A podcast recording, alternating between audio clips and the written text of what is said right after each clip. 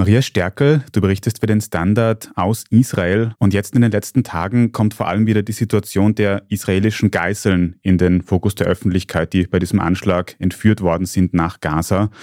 Da hat es jetzt von der israelischen Führung die Meldung gegeben, dass rund 30 dieser Geiseln offiziell für tot erklärt worden sind.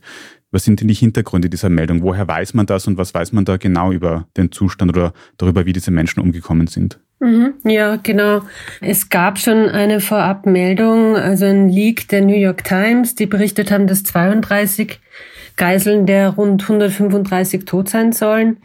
Gestern Abend wurde das dann bestätigt vom Armeesprecher, dass 31 Geiseln als tot gelten.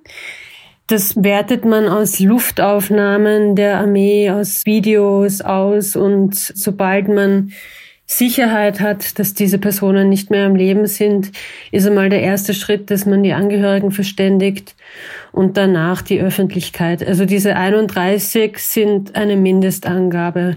Es können noch mehr sein. New York Times vermuten, dass es 20 sind, die als tot befürchtet werden, aber da gibt es noch keine Bestätigung. Aber das heißt, damit wir einen Überblick haben über die Gesamtzahl dieser Geiseln, da hat es, glaube ich, in den Tagen und Wochen nach dem Anschlag geheißen, dass ca. 240 entführt worden sein sollen. Seitdem sind auch schon einige freigekommen. Wie viele sind denn jetzt noch in Geiselhaft der Hamas und wie ist deren gesundheitlicher Zustand? Mhm. Ja, die 240 waren natürlich eine Schätzung, die dann nach und nach korrigiert worden ist und immer noch korrigiert wird. Einfach auch dadurch, dass man nicht wusste, wie viele sind verschleppt worden wie viele sind im Zuge des Massakers ermordet worden? Es hat sehr lang gedauert, bis die Toten identifiziert worden sind und so hat sich dann die Zahl der Geiseln auch einfach reduziert durch die forensische Arbeit. Jetzt geht man davon aus, dass es ein bisschen über 100 sind, die sich noch in der Gewalt der Hamas befinden. Wie der Gesundheitszustand ist, weiß man nicht. Die Hamas lässt das Rote Kreuz und den roten Halbmond ja nicht an die Geiseln heran, um sie zu versorgen. Aber man muss mit dem Schlimmsten rechnen. Es sind bei einem ersten Geiseldeal im November des vergangenen Jahres schon einige Geiseln freigekommen und vielleicht können wir uns dadurch ein Bild machen, wie eben die Umstände auch für die verbliebenen Geiseln noch sind. Was haben denn diese freigekommenen Menschen erzählt, wie man sich diese Haftumstände, diese Geiselhaftbedingungen vorstellen muss? Mhm. Man weiß ein bisschen was. Natürlich werden die Geiseln auch beschützt und abgeschirmt von zu viel Medienaufmerksamkeit, aber von den Erzählungen weiß man, dass sie systematischer Folter ausgesetzt werden, körperlich und psychischer Folter.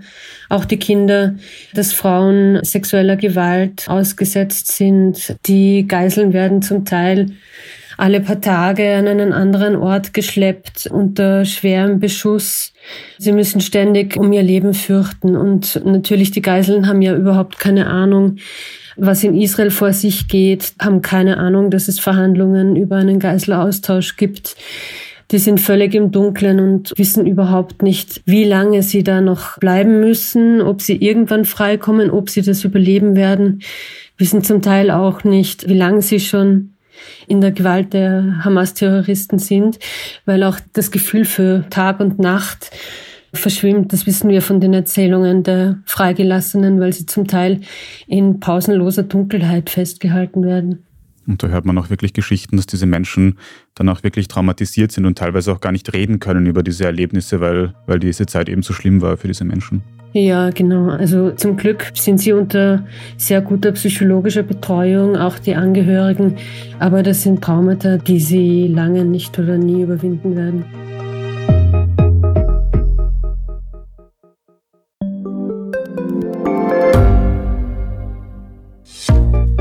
Was unternimmt Österreich eigentlich gegen den Klimawandel? Wie viel betrogen und bestochen wird im Profisport? Und wieso verdienen Frauen immer noch weniger Geld als Männer? Ich bin Margit Ehrenhöfer. Ich bin Tobias Holub.